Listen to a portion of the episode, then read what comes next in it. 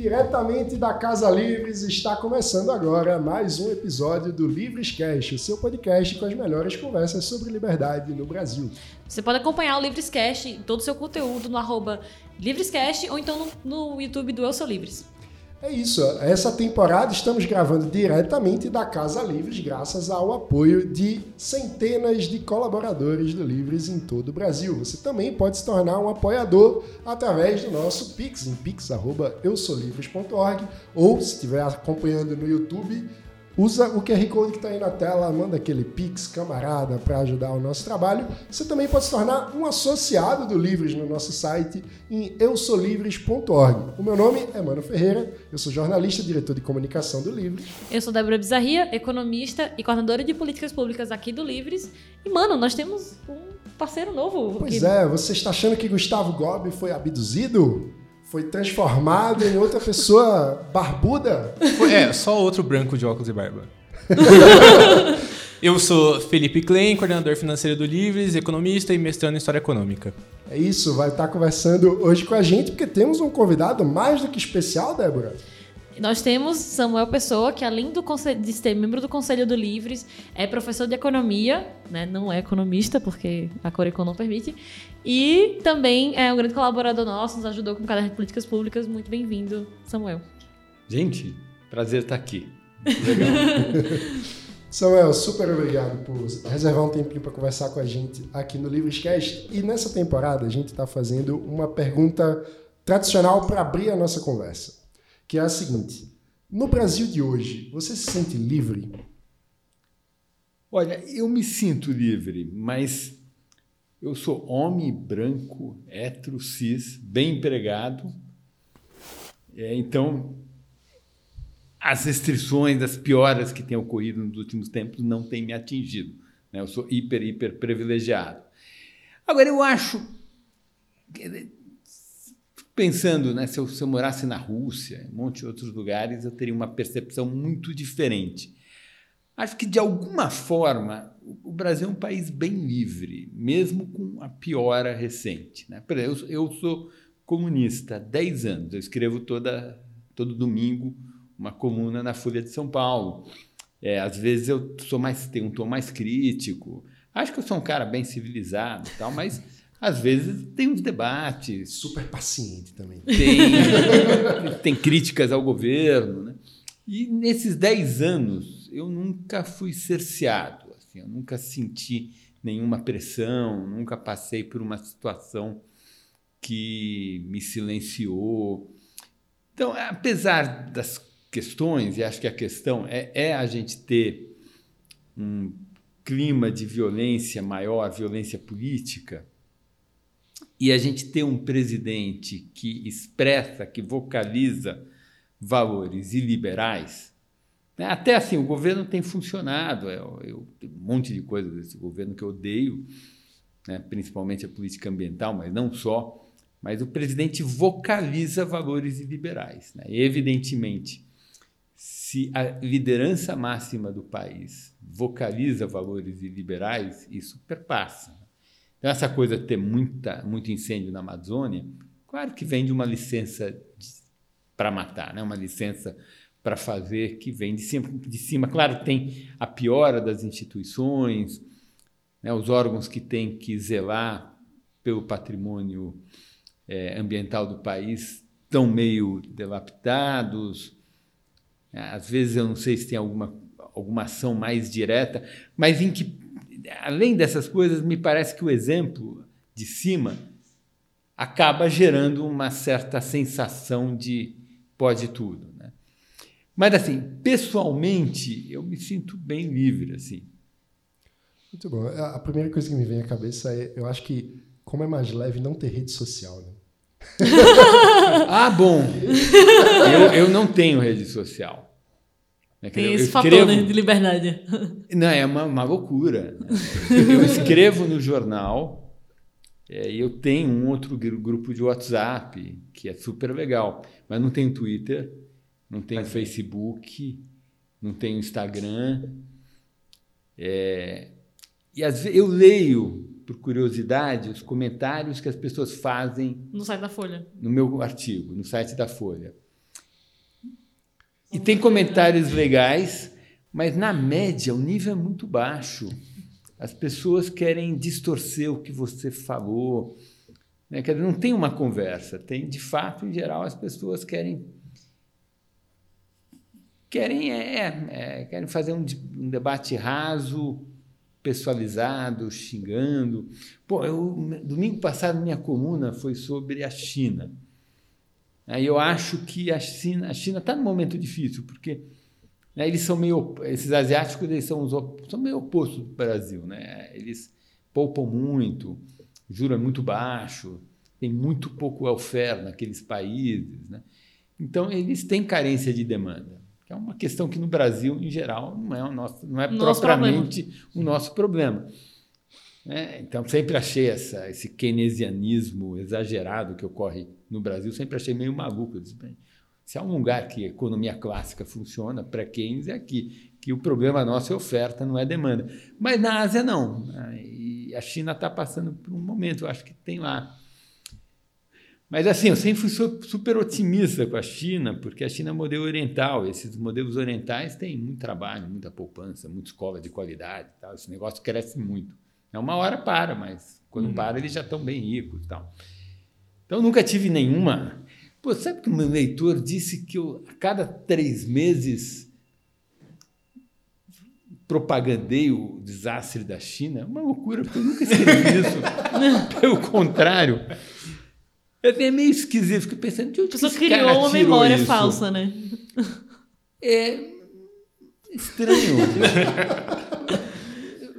Pô, eu falo um monte de coisa da China, que é super importante, né? Mas isso eu nunca falei. Não, eu tenho falando em diálogo, você falou né, da polarização e do acirramento do clima político. Um economista conhecido por dialogar muito com pessoas que pensam diametralmente opostos né, a você. E eu vejo muito no Twitter que você não tem. Muito, meu Deus, como é que Samuel tem paciência, como ele aguenta. Então, eu vou fazer a pergunta que acho que muita gente vai querer saber: é como você lida com o diferente, com pessoas que têm premissas muito diferentes, têm prognósticos diferentes, né, e que às vezes acabam levando um pouco pelo lado pessoal. Como é que você lida com esse debate?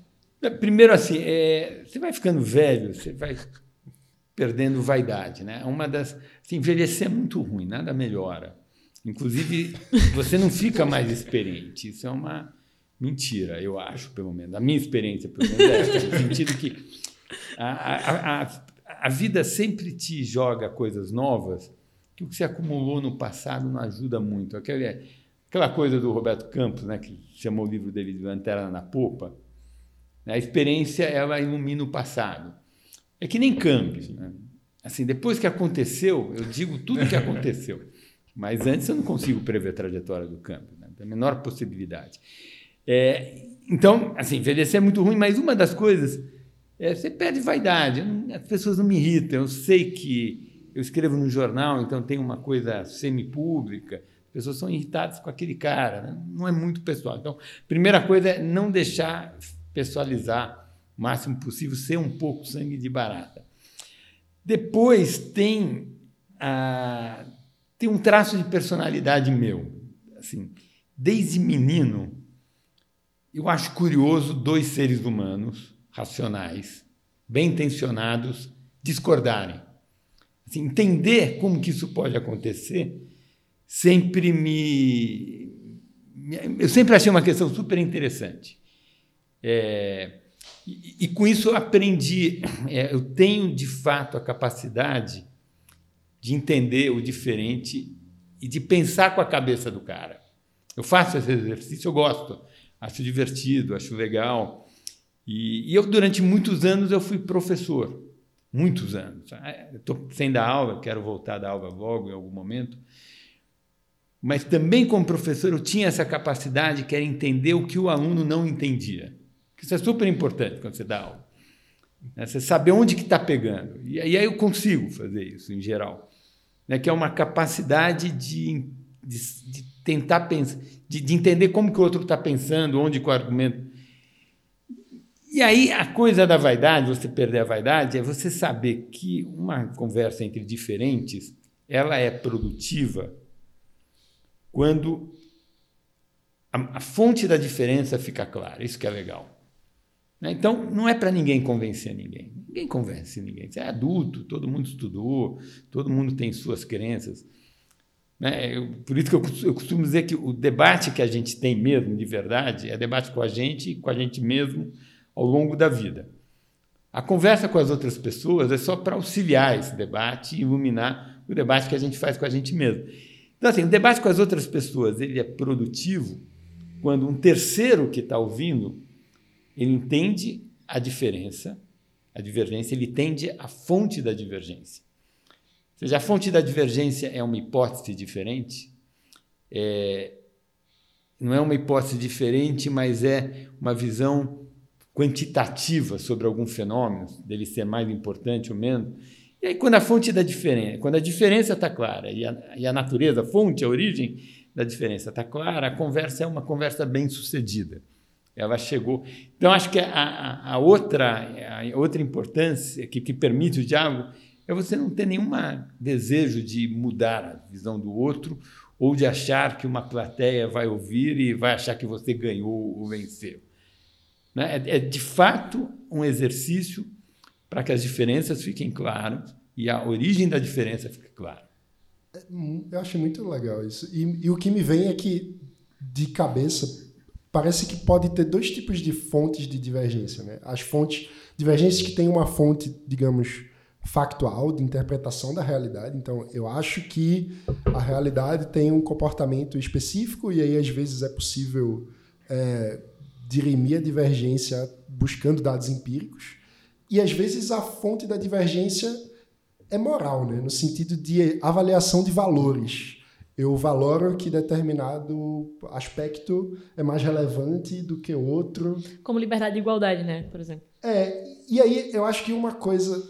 Enfim, eu acho que tem dois ramos da conversa que a gente pode explorar um pouco. Porque uma coisa é, parece que muitas vezes as pessoas têm dificuldade de entender que valores podem ser igualmente legítimos. Né? De que se o outro prioriza, sei lá, mais a liberdade ou a igualdade ou enfim, segurança. ou a segurança ou enfim, tem o senso de justiça mais apontado para um aspecto ou outro da vida, é, o outro não é mau caráter por isso. Né? E parece que, do ponto de vista da moralidade, parte do, da, do debate público está meio contaminado por uma coisa do tipo: se você concorda comigo, você é do bem. Do bem, e se você não concorda, você é do mal, né? enfim.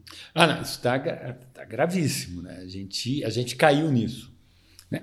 Qual foi o caminho que nós percorremos para chegar aqui? Até aqui é super complicado, né? tem várias leituras, mas é, é, é, eu concordo integralmente com o que você falou. Né? Você tem divergências que são de natureza, né? os economistas chamam natureza positiva, né? como que o mundo funciona.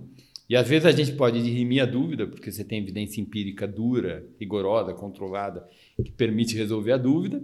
Às vezes você tem uma questão de natureza positiva sobre a natureza do mundo, e a gente não consegue dirimir a dúvida porque não tem evidência suficiente, não tem, não tem conhecimento acumulado suficiente para dirimir aquela dúvida. Muitas vezes é uma dúvida em ciência social que também tem um grau de transitoriedade. A, a, forma de funcionamento da sociedade pode mudar ao longo do tempo. E tem diferenças de natureza normativa, né? mais moral. Então, eu estou num grupo de WhatsApp de, de pessoas bem conservadoras. E tem pessoas que defendem o direito de se armar, não por questão positiva, consequencialista, porque é melhor, simplesmente como um direito inalienável do ser humano se, se vai matar mais gente, se, vai, se, se a taxa de homicídio vai subir ou não, é absolutamente indiferente para algumas pessoas para esse debate. Esse debate tem que ser tratado para elas, né, do ponto de vista delas, do ponto de vista moral. Evidentemente, quando tem questões de natureza normativa que se avolumam e, e, e, e, vão ficando muito diferentes na sociedade, a vida em sociedade começa a ficar difícil, né? porque a gente tem que combinar coisas, porque, hum, por exemplo, nesse exemplo, né? É liberar o uso de armas, porque é um direito inalienável, tem consequências. Né?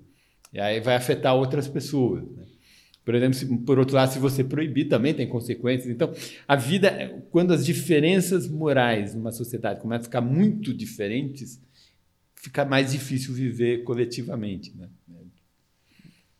E no assunto ainda de redes sociais, você não acha que a emergência das redes sociais nesse século parece fazer com que a sociedade se torne mais divergentes, mais extremistas nas suas divergências normativas?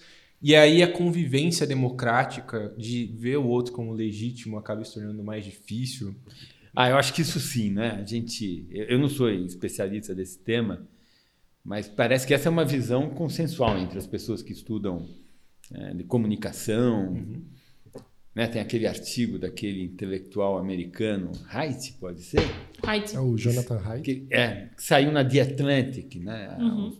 Três ou quatro números né, em que ele, ele historia, historia, historiciza esse processo né, e ele analisa, ele acha que algumas inovações técnicas nessas redes, né, a, o botão do like, eu não sei como que é esse negócio, mas que, que reforça, elas foram um, elas criaram uma, uma divisão. Né, de, antes e depois parece que piorou muito essa questão de você conseguir juntar os iguais e fazer os iguais funcionarem como torcida de futebol. Né? Tudo virou torcida de futebol e aí fica difícil. Né? Você acha que o debate econômico brasileiro, você é muito próximo da política, em um país que tem uma história autoritária, a gente tem uma dificuldade maior de lidar com o contrário, ou porque os economistas estiveram muito próximos de, das redemocratizações, a gente consegue, alguns terem alguma abertura? Não, não entendi a pergunta, refraseia tá. ela. Então, o debate econômico brasileiro sempre foi muito próximo da política e é um país com um histórico político muito autoritário. Mas, em alguns casos, economistas estiveram próximos de movimentos de redemocratização e vários economistas importantes foram próximos de movimentos de redemocratização. É, você acha que, por causa do, da nossa história política autoritária, a gente vai ter maior dificuldade dos economistas que divergem conversarem? Ou porque os cardeais da nossa economia foram próximos dos movimentos de redemocratização, consegue ter um diálogo maior? Então, olha que eu tive dificuldade em entender essa pergunta, porque tem, acho que tem uma questão geracional. Né?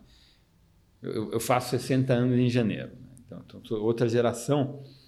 É, eu pensaria essa pergunta diferente, porque assim, os economistas grandes da minha geração, eles apoiaram o regime militar.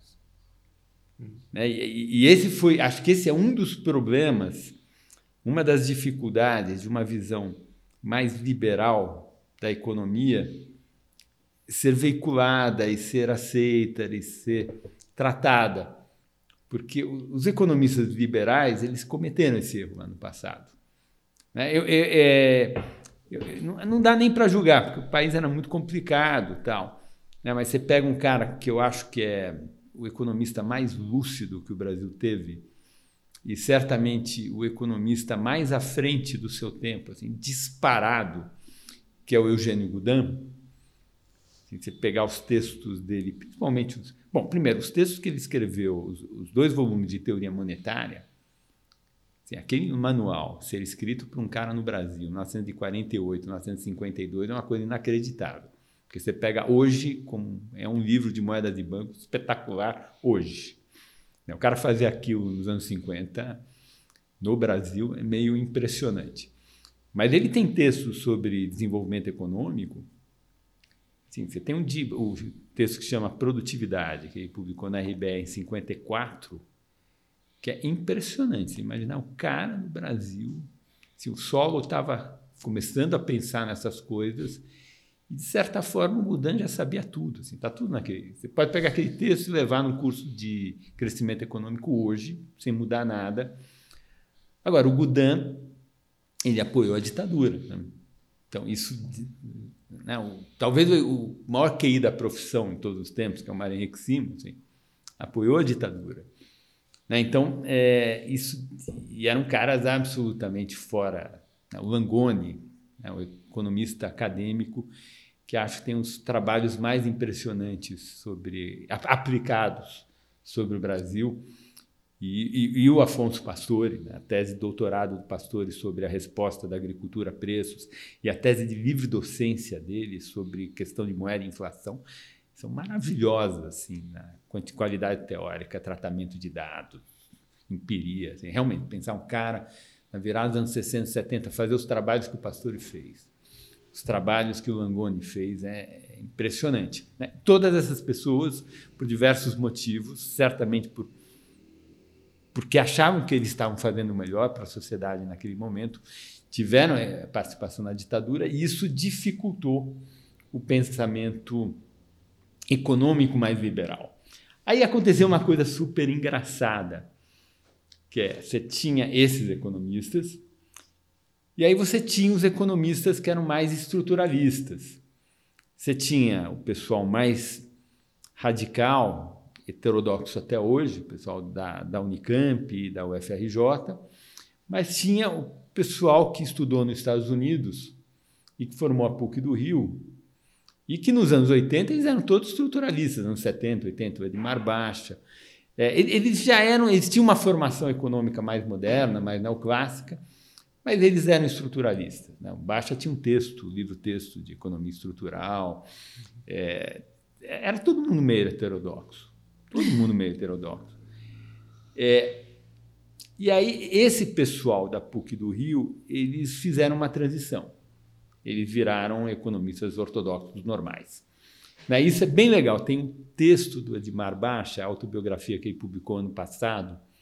Até, fiz, até resenhei na minha coluna, adorei o livro dele. Primeiro, ele escreve super bem, né? Da, acadêmico, imortal, ele, tem, ele domina a língua.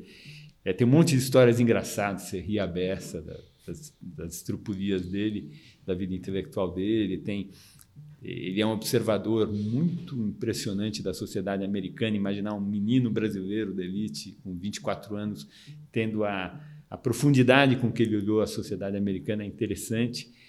É, e ele conta um pouco essa evolução intelectual dele né, como que ele foi desistindo da ideia de que existiria uma teoria econômica específica para o subdesenvolvimento, que isso não é verdade. Né? Por outro lado, como que a teoria ortodoxa ela avançou, ela passou a tratar no seu corpo teórico temas que os heterodoxos corretamente reclamavam, que faltavam no corpo mais básico da teoria ortodoxa, principalmente colocar na macroeconomia competição imperfeita, né, e com rendimentos crescentes de escala para a questão de crescimento econômico, tratar melhor a questão da tecnologia, né, tratar melhor a economia política. Né, e esses avanços todos ocorreram nos últimos 30 anos e ele foi mudando e, e realmente acabou de se conseguiu se desapegar de uma ideia que na América Latina é muito cara até hoje, de que existe uma teoria econômica específica para o subdesenvolvimento, tal, né? abriu mão disso desapegou e, e evoluiu, né? Que é uma coisa super legal a experiência dele. É, eu não sei se eu respondi sua pergunta, mas vamos fazer assim.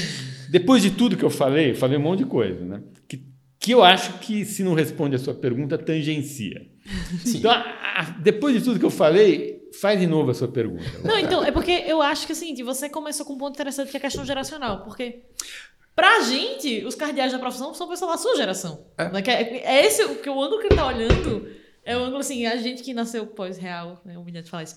A gente que é pós-real, né? A gente pegou um outro momento. E acho que a perspectiva que o cliente, é, que, é, que é da história econômica, tá olhando é essa, assim. Dado que você vivenciou, esse, viu o Anima Baixa e outros transicionarem e outros não transicionarem, como é que você vê a, o debate entre economistas ele ficou mais aberto. Ainda tem muito heterodoxo que fica apontando, ah, isso aí é coisa de liberal que apoia a ditadura. Aprendemos é... a Olha, a minha melhor. experiência, eu, eu, vou falar aqui francamente e, e se eu for injusto com algum colega heterodoxo tal, eu, eu me desculpo. A minha experiência, eu, eu, debato muito com os heterodoxos, mas eu tenho experiências ruins. Né? Porque é, eu, eu vou dar exemplos, claro. Porque muitas vezes os heterodoxos, eles se põem na posição dos bons e eles minimizam trade-offs que existem no mundo real, na vida real, para ficarem bem com a torcida. Explica o tre- que é trade-off pro pessoal de casa, Samuel.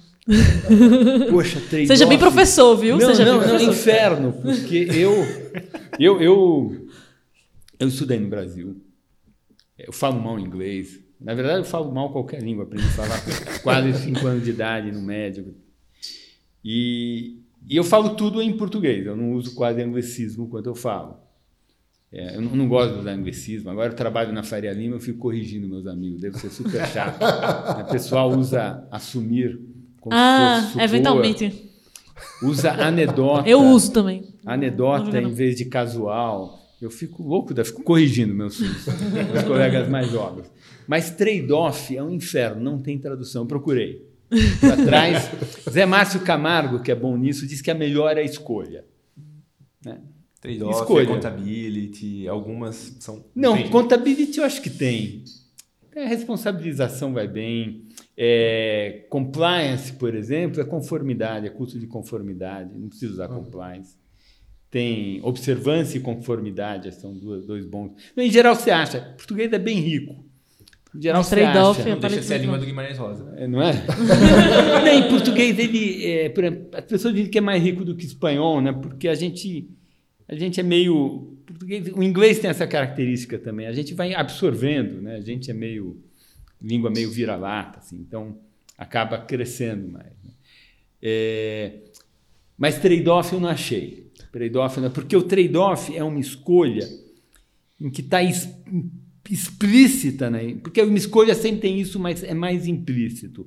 O trade-off é uma noção de uma escolha em que está explícito os custos de uma e de outra. Sempre tem custo.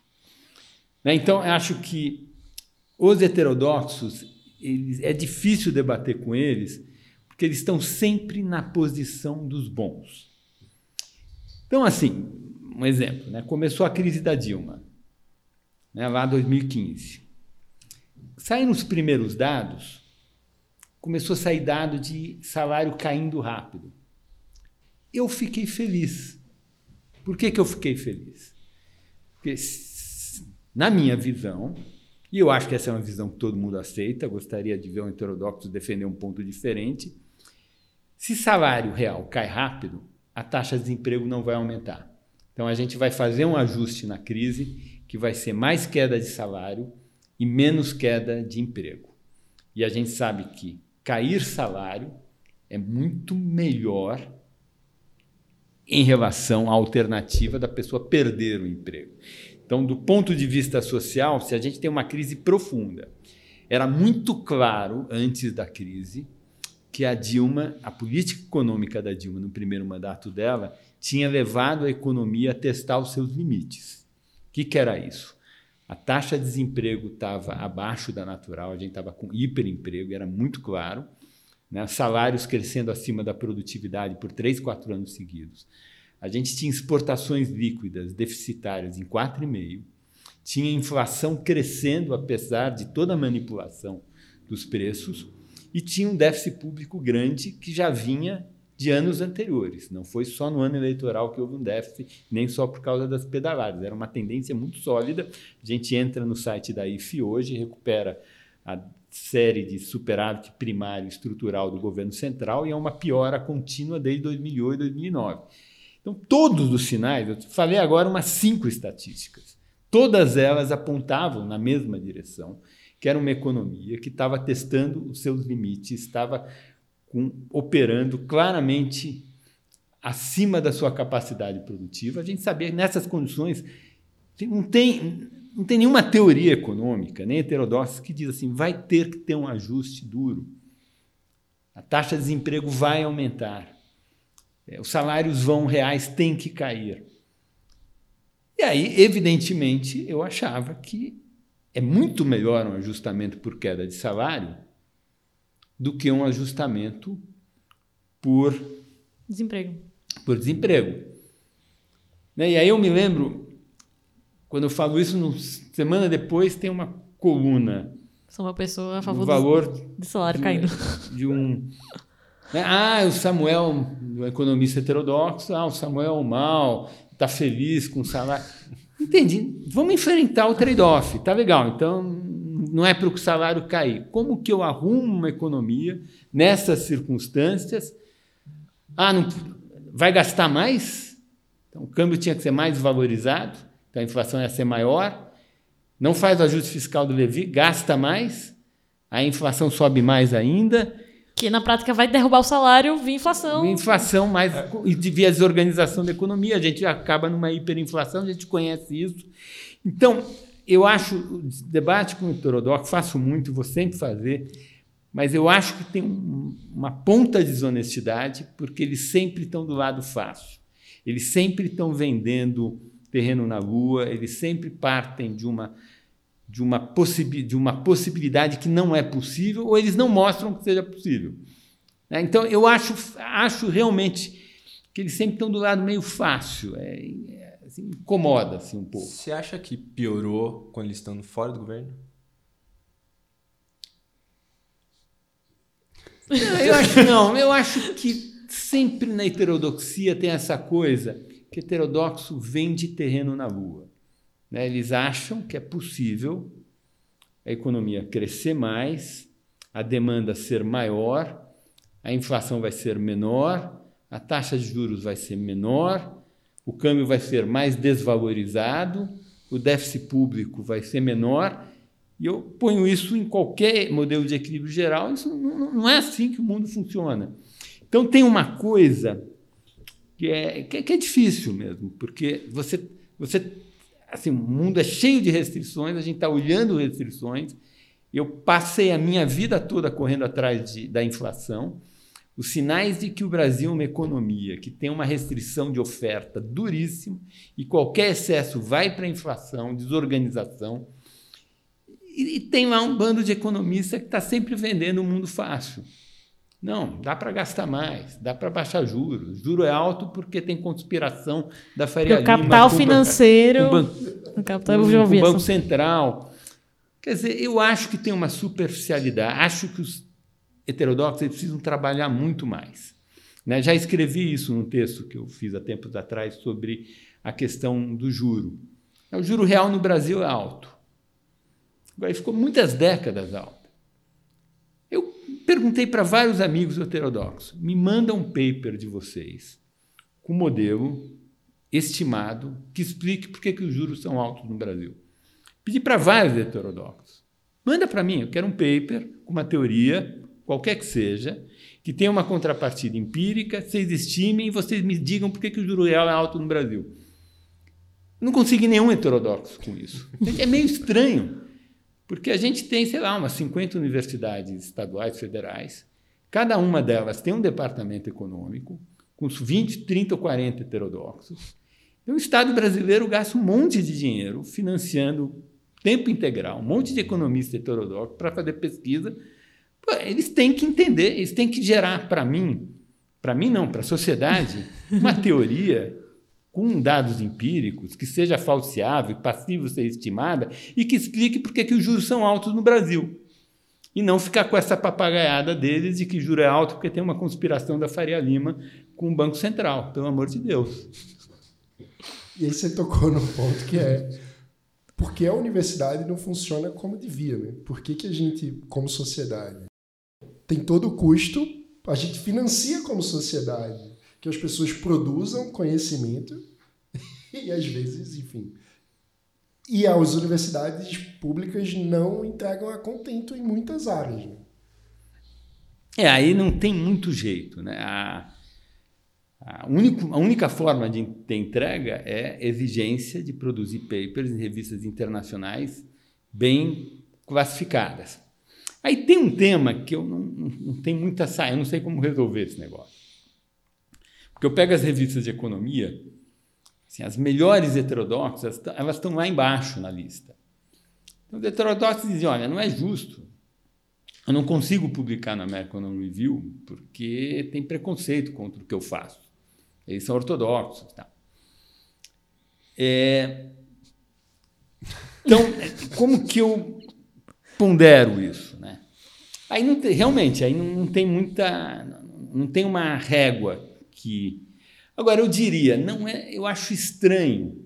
Né? Você tem, o nome diz, você tem os heterodoxos, tem ortodoxos. Agora, em qualquer lugar do mundo, na academia, a visão mainstream ela é a maioria. Né? É, é, por, por, definição. Em geral, é, pega os prêmios Nobel, pega os primeiros 100 departamentos do mundo. É, é sempre ortodoxo. Né? Eu então, queria abrir um parênteses nisso que você falou, porque senão a conversa vai seguir para um rumo e eu vou acabar perdendo. Que é assim, você falou, né, que é, não é justo porque eles não gostam do que eu faço, mas a ortodoxia, ao longo da história, absorveu coisas que eram antes consideradas heterodoxas, como é, teorias institucionais, como o pessoal da, da, economia comportamental, que fez muito experimento com, com, com pessoas, né, que, que, enfim, fez um modelo diferente e que foi gradativamente sendo absorvido por adotar também os métodos da, da ortodoxia e que acabou entrando nesses journals, e tem journals específicos para cada uma dessas áreas e que são journals bem avaliados. Não é econométrica, mas já estão melhores do que esses journals, esses, esses, essas revistas heterodoxas. Então, assim, é uma desculpa que ela faz sentido só até certo ponto, não? Então, a, eu acho que, a, de fato, a heterodoxia, ela sempre fez muitas críticas à ortodoxia, em geral, corretas.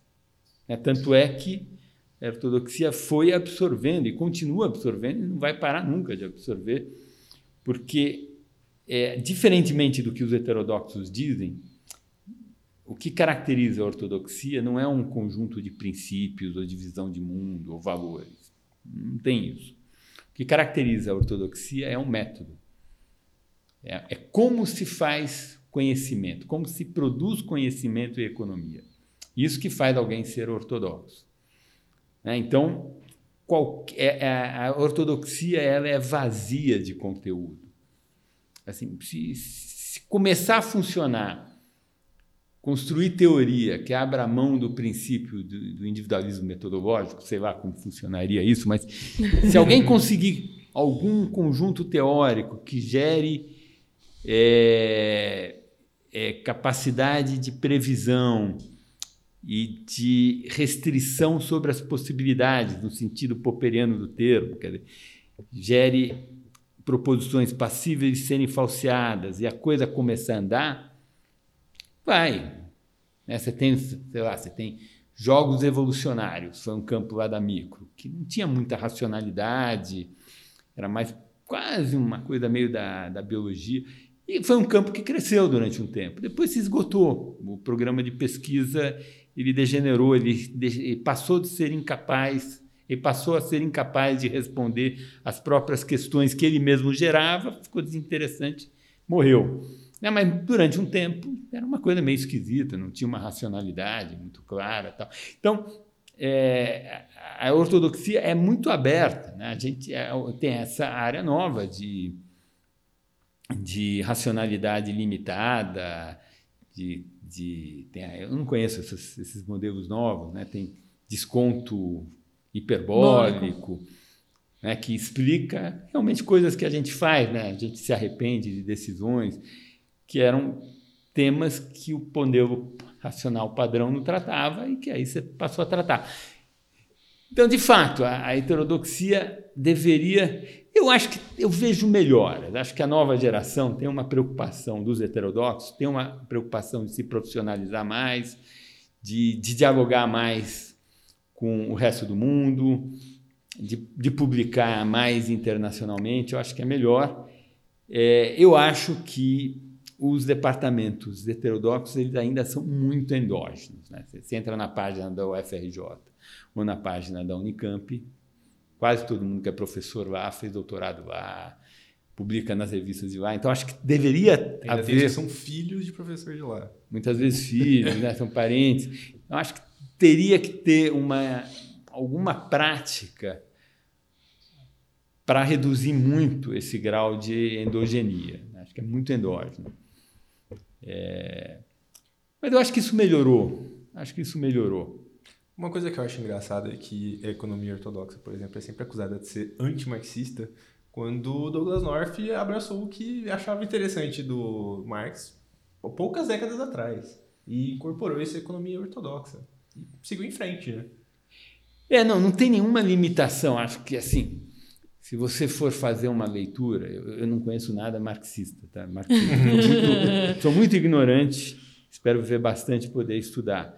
Mas, assim, se você for fazer uma leitura puro sangue do marxismo, né, com o pessoal da FEFELESH e, e, os professores marxistas da FEA USP fazem, né, que, é, que é o Marx através do Hegel, tal, e você tem que estudar alemão, depois você tem que estudar lógica hegeliana, né?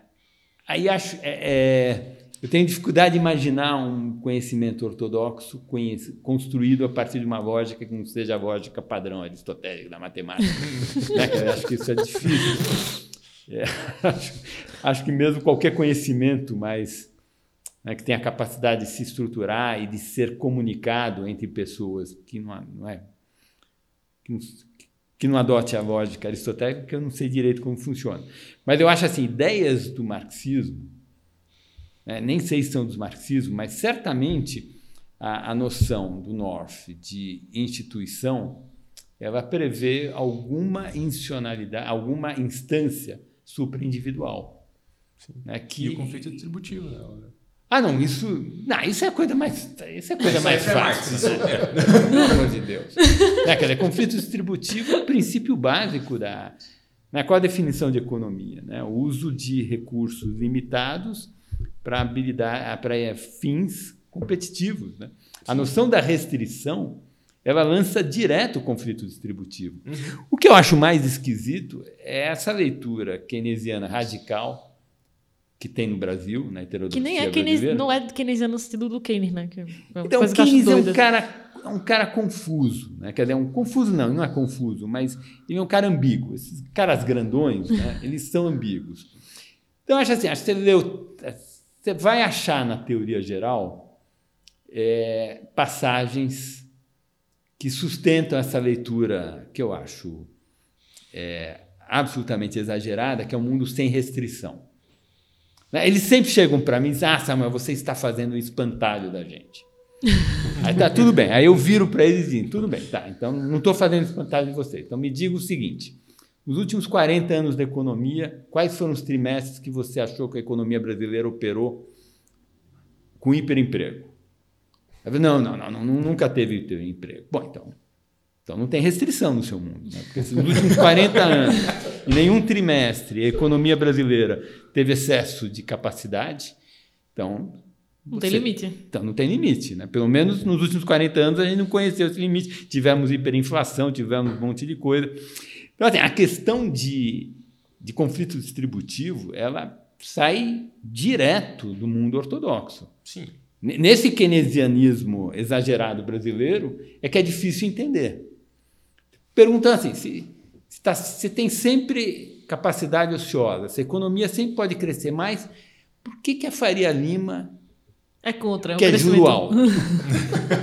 ela não ganha com crescimento, ela não ganha com maior concessão de crédito, vendendo seu serviço, a economia cresce mais, não vai se beneficiar. Então, é a coisa rentista, mesquinha, ela quer juro alto, ferrar todo mundo para ficar mais rica. Gente, pelo amor de Deus, né? A gente tem inflação. No Brasil, você sai um pouquinho da linha, a inflação começa a subir. Tem restrição de oferta para tudo quanto é lado. Baixa produtividade aqui é um problema dramático. Tão difícil enxergar isso, é meio estranho. Então, assim, tem um monte de gente que diz: não, dá para a gente crescer, dá para a gente gastar, dá para a gente fazer um monte, dá para redistribuir, dá tudo e a gente não faz porque tem uns banqueiros malvados que ficam. Ah, pelo amor de Deus. é uma loucura que tenha gente que isso faça, isso faça sentido. Que isso domine grupos de pessoas que vão para Brasília e formulem a política econômica do país, baseado nessa visão de mundo. Parece saída de um, uma história infantil, né? Que tem um vilão lá malvado.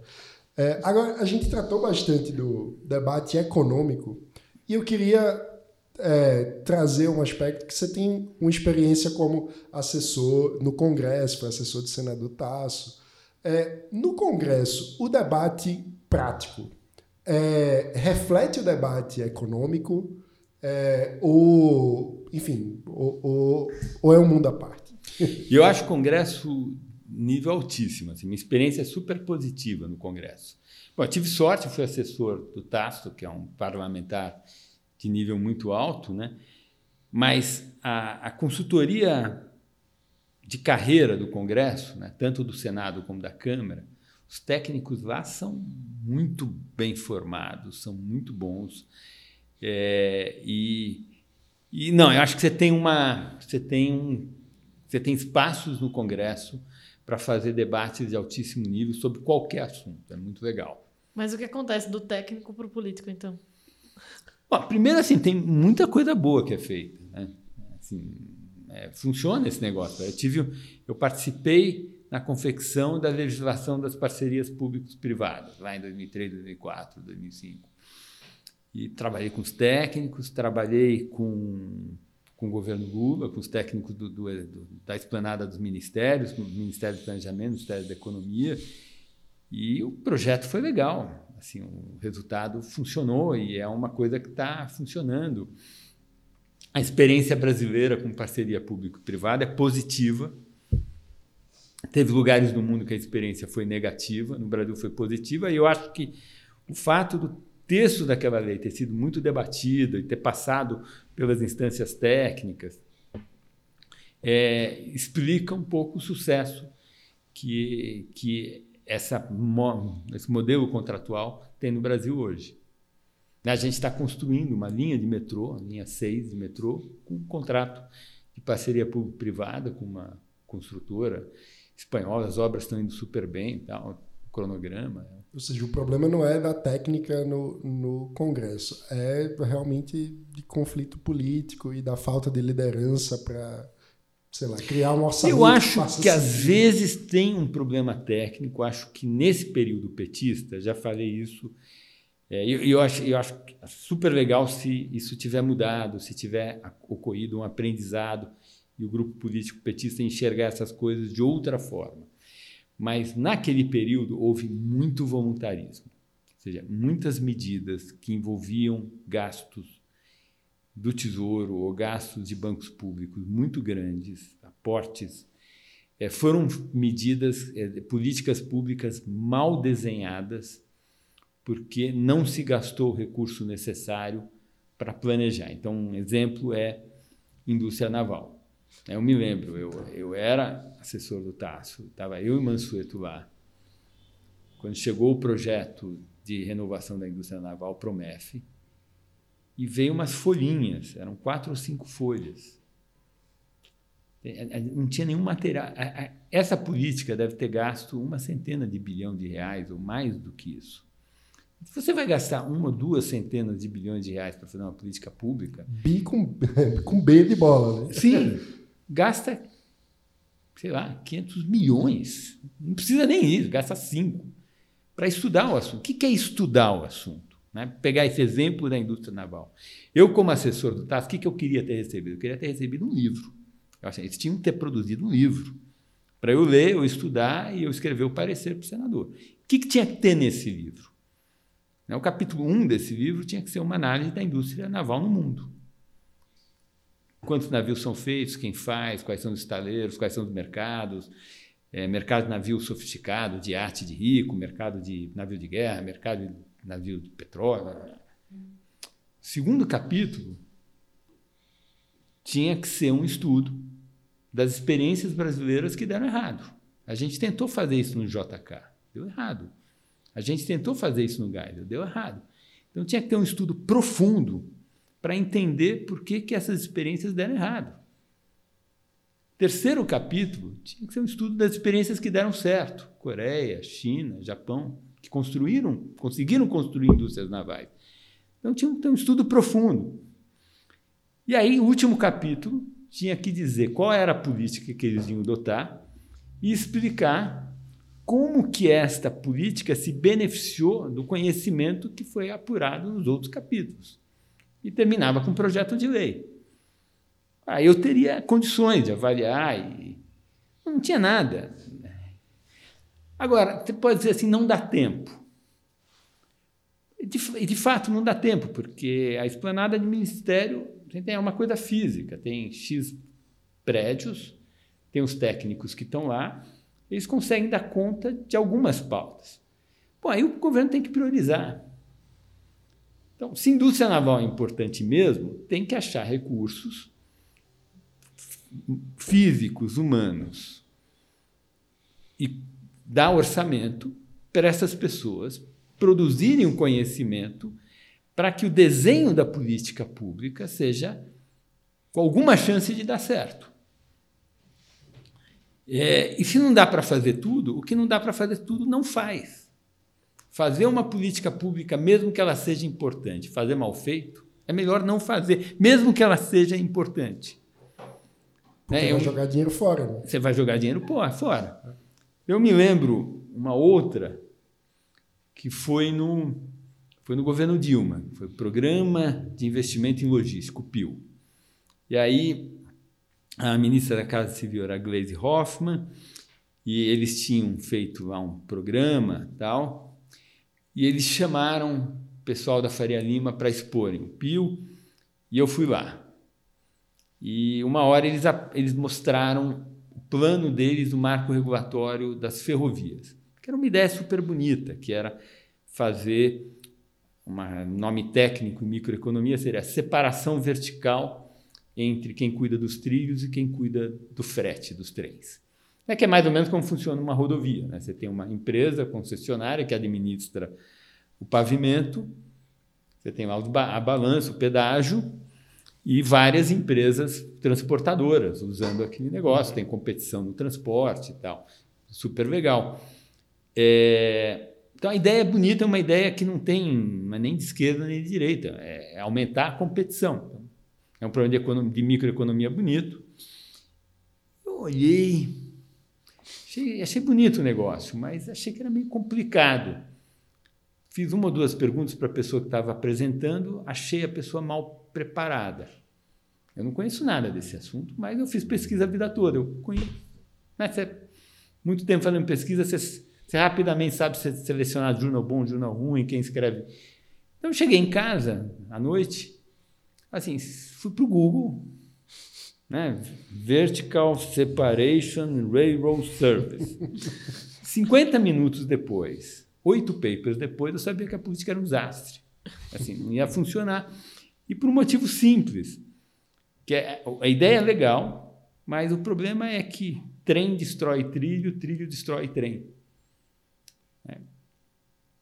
O custo de transação, de negociar, é imenso, então não dá para separar. Era legal se desse, como ocorre nas rodovias, mas a restrição tecnológica impede que você consiga fazer isso. E onde tentaram, deu errado. Assim, não, não, tem nenhum lugar que isso funciona. Deu errado. Houve tentativa na Austrália, na Inglaterra. Se tentou fazer isso. Alguns lugares parece que tem isso, mas não tem isso. Por exemplo, pega a Espanha. Ah, lá tem. Não, não tem. Lá tem uma estatal que cuida de trilho e tem uma estatal que cuida dos trens. É o pior dos mundos, né? Não sei, talvez cuide bem, não sei, mas é, é, o, é o, mesmo dono. É, é o tesouro que está. É o tesouro, é o executivo nacional que está por trás dos dois. Ele resolve esse problema de incentivo. Está né? Tá internalizado de alguma forma. É, então, é, ora, será que o ministério não tinha um cara para ficar no Google 50 minutos e descobrir que não vai funcionar. É meio, é meio então, assim, é, eu vi por parte do grupo político petista, no período que eles estavam lá, muitos exemplos de tentar fazer política pública com pouco cuidado pela técnica. Acho que um dos motivos é que eles quiseram fazer coisa demais. E quiseram fazer muita, ficar, deu lá um entusiasmo, veio o pré-sal, de repente apareceu o dinheiro, juro baixou, eles quiseram fazer muita coisa. Tem restrição de recursos, da burocracia. Não é, não é por roubalheira, nada disso. Técnicos formados, o país não tem um número ilimitado de pessoas. Então, é mais um reflexo daquela coisa que você falou, né? De achar que não tem restrições no mundo, né? Tem isso, tem. Catar humano. Então, você tem que priorizar fazer poucas coisas, fazer bem. E o que não foi prioritário hoje, a próxima administração, seja quem for, quando entrar na fila, vai e faz. E é assim que é. Pois é, é muito curioso assim. E do ponto de vista de avaliação de política, então, não é exatamente um problema de gargalo técnico no Congresso. É, o que falta para o Brasil avaliar política é uma decisão do, dos políticos de que, bem, nós vamos avaliar uma política para mantê-la ou não no orçamento do ano que vem. É, então, é, acho que, acho que, acho que tem. Primeira restrição é ter o diagnóstico que isso é necessário. Um diagnóstico político, né? Político. Porque as implicações são duras. Você tem que ter um diagnóstico político que isso é necessário. E aí construir de alguma forma que se adapte à nossa institucionalidade, baseado na experiência internacional, uma agência, um órgão, sei lá o quê, que faria isso. Ou até usar o TCU, né, fazer um puxadinho do TCU, que seria isso. Sei lá, eu não, pensei muito nesse tema, né? como você organiza o Estado. É um assunto maravilhoso, né? assunto lindo. Mas tem experiências internacionais que funcionaram, a gente pode construir. Agora, tem um problema que é que tem a ver com a nossa sociedade. Né? Nossa sociedade, ela ela tem dificuldade de subverter o status quo. No Brasil, tudo que é construído vira um direito, você não consegue desfazer. Né? Assim, não sei se isso ainda é verdade, mas acho que aquela estatal que a Dilma tinha feito para construir o trem-bala, ela ainda existe. Eles não conseguiram desfazer aquilo. Né, você cria alguma política, você imediatamente no Brasil você cria o grupo de interesse pela manutenção da política. Os servidores, o deputado, sei lá, cada pessoal do setor privado, fornecedor. E uma vez você cria um grupo de interesse, a, o sistema político brasileiro tem muita dificuldade de contra. É, não, tem alguma coisa na forma de organização do nosso sistema político que o interesse difuso é pouco representado no Congresso e os grupos de interesse são sobre-representados no Congresso. É, e, e aí é difícil você mudar. Um dilema que eu sempre acho interessante é como que oito deputados amazonenses conseguem segurar a existência do, do Polo de Manaus. Uma coisa impressionante. Assim, eles são aguerridos aquilo. Ok, eles são eleitos por quem trabalha ali, mas são oito deputados. Ah, mas tem. É, primeiro, eles têm o apoio da região norte toda, né? Uhum. E, e as regras nossas de mínimos e máximos para deputados fez com que a região norte tenha uma desproporção na representação que é maluca, né? Uhum. Então, eu, eu, eu, não sei como solucionar isso, porque você deu para uma região que é pouco povoada praticamente poder de veto para as políticas do país todo. É, é complicado. Né? Esse, é, esse talvez seja um dos maiores entulhos da ditadura militar, uhum. né? porque isso foi uma coisa. Eu acho que os militares fizeram meio de propósito. Em que sentido? É, o militar tem essa mania de achar que o mundo quer roubar a Amazônia da gente. Então, o jeito que eles fizeram é: eu vou dar muito poder político para as elites locais daqui. Para segurar. Que elas seguram. É, então, e essa mudança é... também foi pouco depois da eleição de 74, que foi desastrosa para os militares. Eles queriam é, então, foi o pacote de abril do Geisel, né, em 77, uhum. que, que mudou a representação na, na Câmara, criou o senador biônico por, uma, por oito anos, e aí, nos anos 80, teve essa. É, se transformou os territórios em estados com, com representação plena, com estatuto, com autonomia. Né? Sem ter nenhuma autonomia financeira. Sim. A gente falou de militares e aí me veio uma conexão com o começo, com aquela, enfim, fala sobre os economistas que apoiaram a ditadura. É, e a pergunta que eu queria fazer é: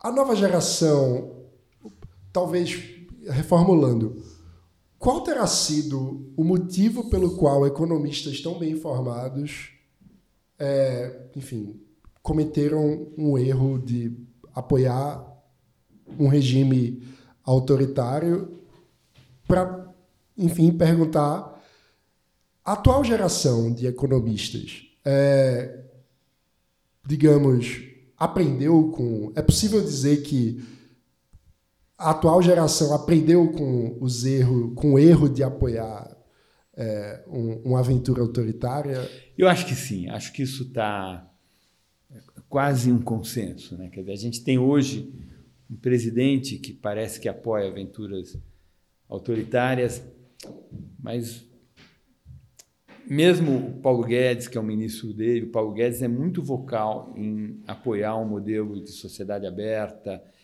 é, eu não vejo, por exemplo, se houvesse um golpe, um fechamento do governo.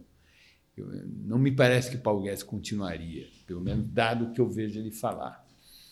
É, então, é, não acho que na profissão haja um apoio às saídas liberais. Acho que a experiência da América Latina é muito rica, que atalhos eles não funcionam aqui.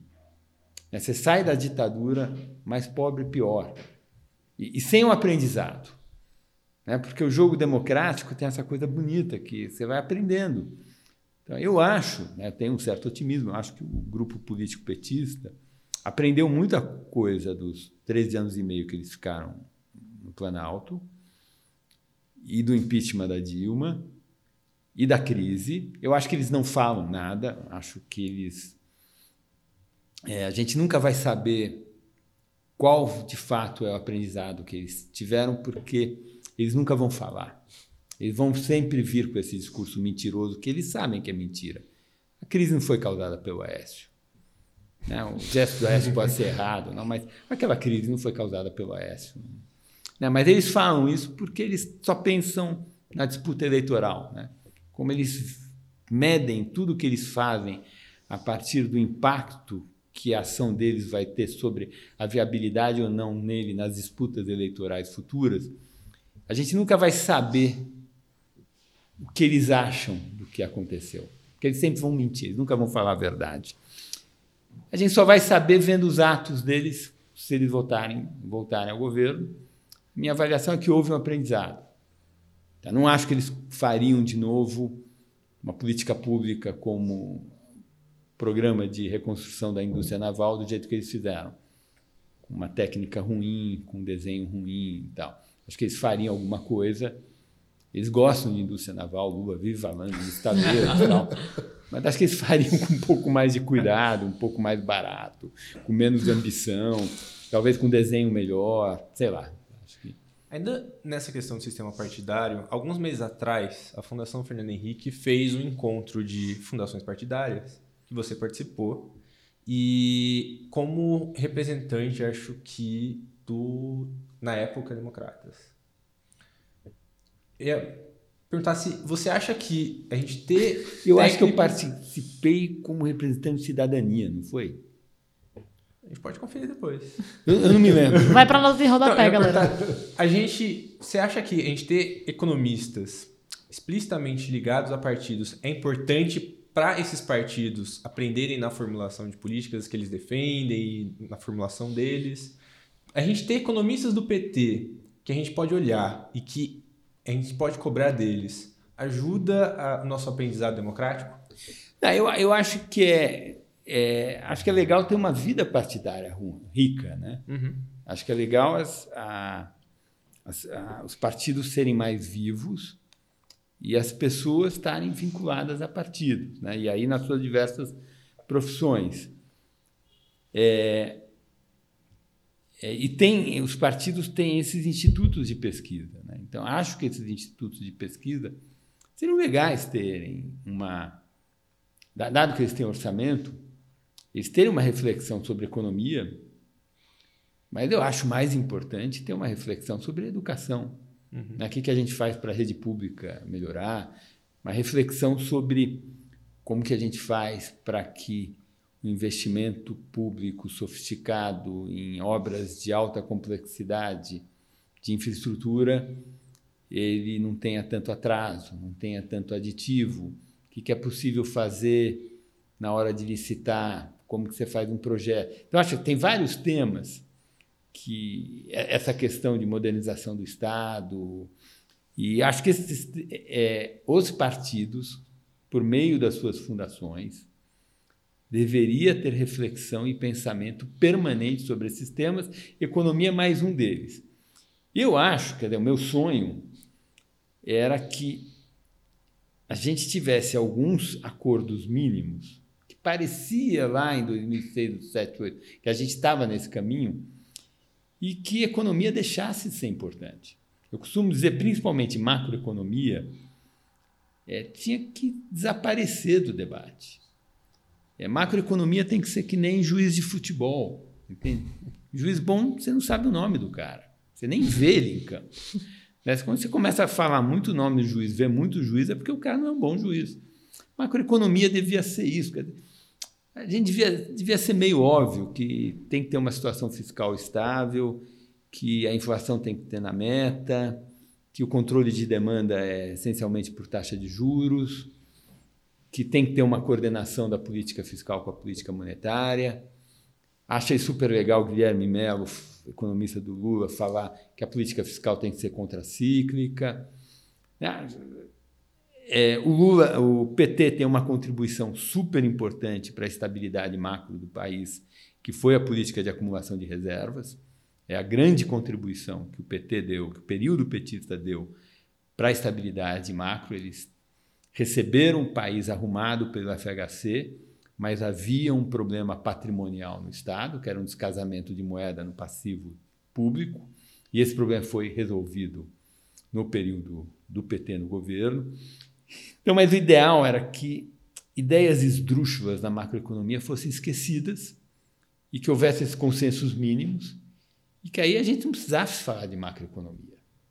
E aí a gente ia falar de infraestrutura, de educação, de meio ambiente, segurança, é, das coisas que, que importam né, para a gente ter uma vida melhor, um país mais que progrida mais. Sem, sem querer ser estraga prazeres, mas no mundo em que Ciro Gomes é tão vocal em falar do diagnóstico dele, de que o problema do Brasil é o tripé macroeconômico, como responder?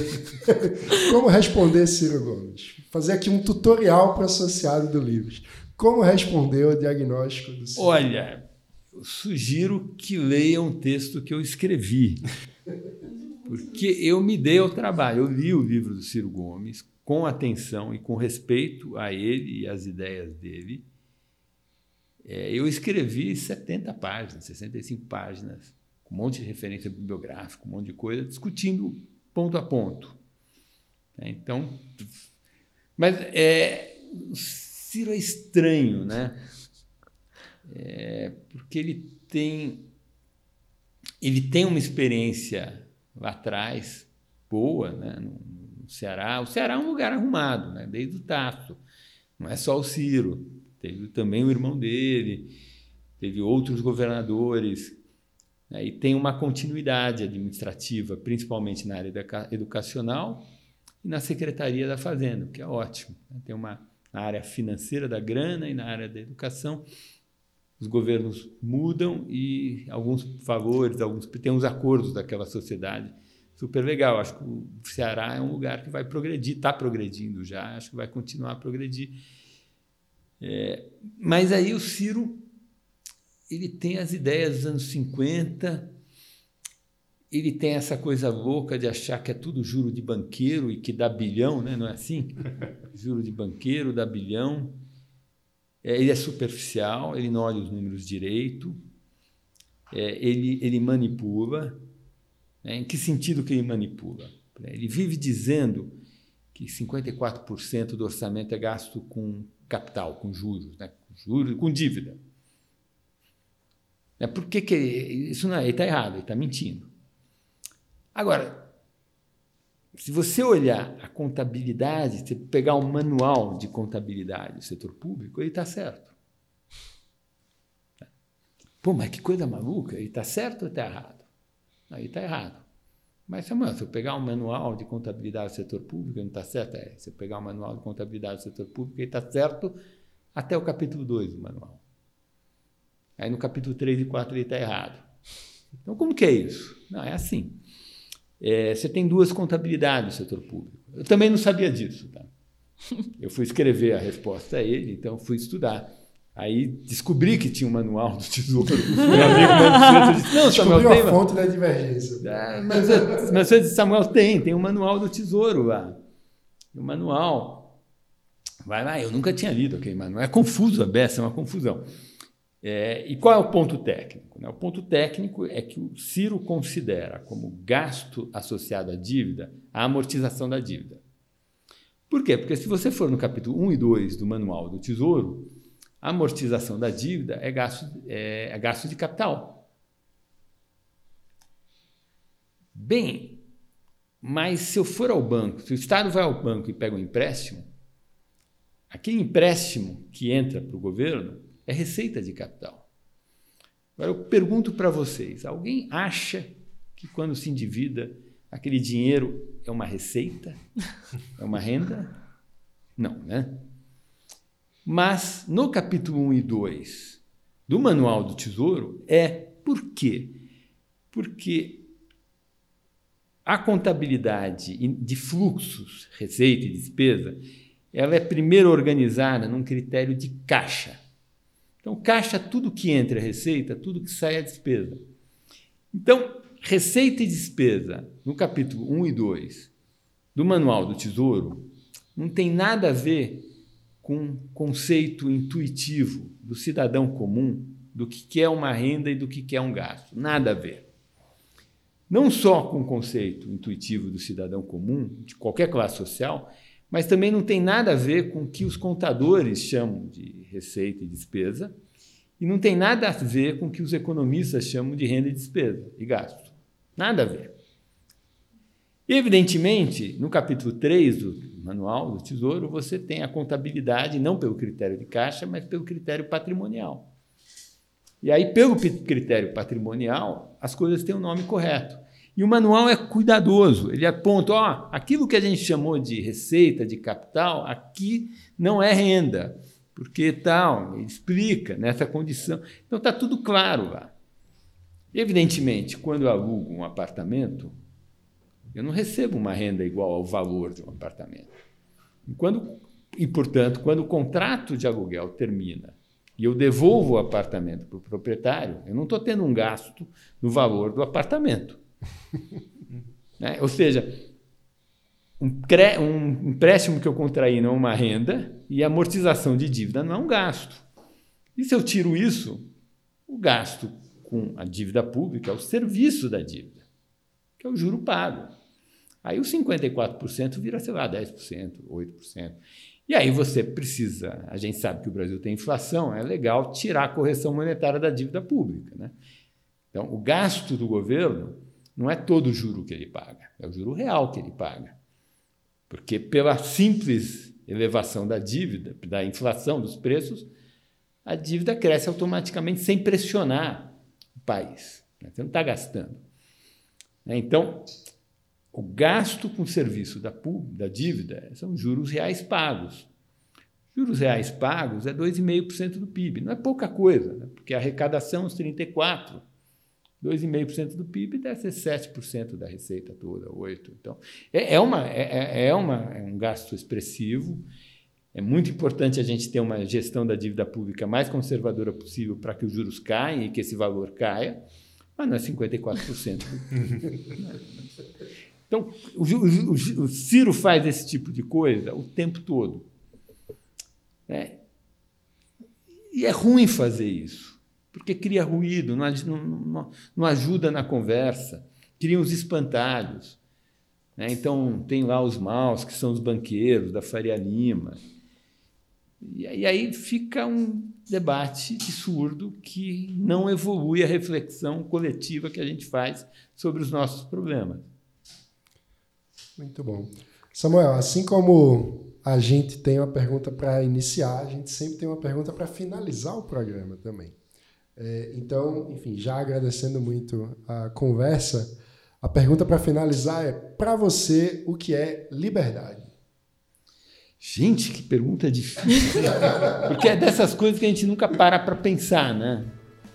Assim, eu, eu, comecei a falar que, você me perguntou, né, se, eu, se eu me sinto livre, eu disse, olha, eu sou homem, branco, bem empregado, com dinheiro, cis, é cisgênero que chama, né? Hétero, cisgênero e tal. É, então, eu sou hiper privilegiado. É, eu me sinto tão livre que eu nunca pensei sobre esse tema, né? Nunca fui compelido a ter que pensar nesse termo, termos, né? Mas é, eu acho que a gente está, eu me considero meio social-democrata, assim, né?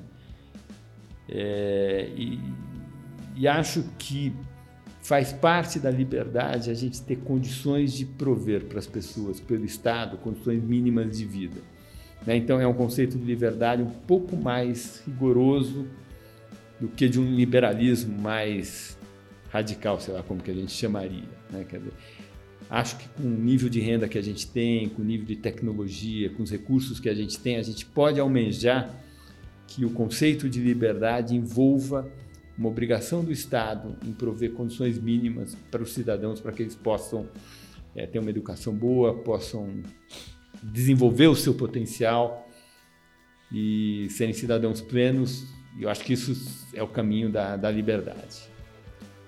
Muito bom.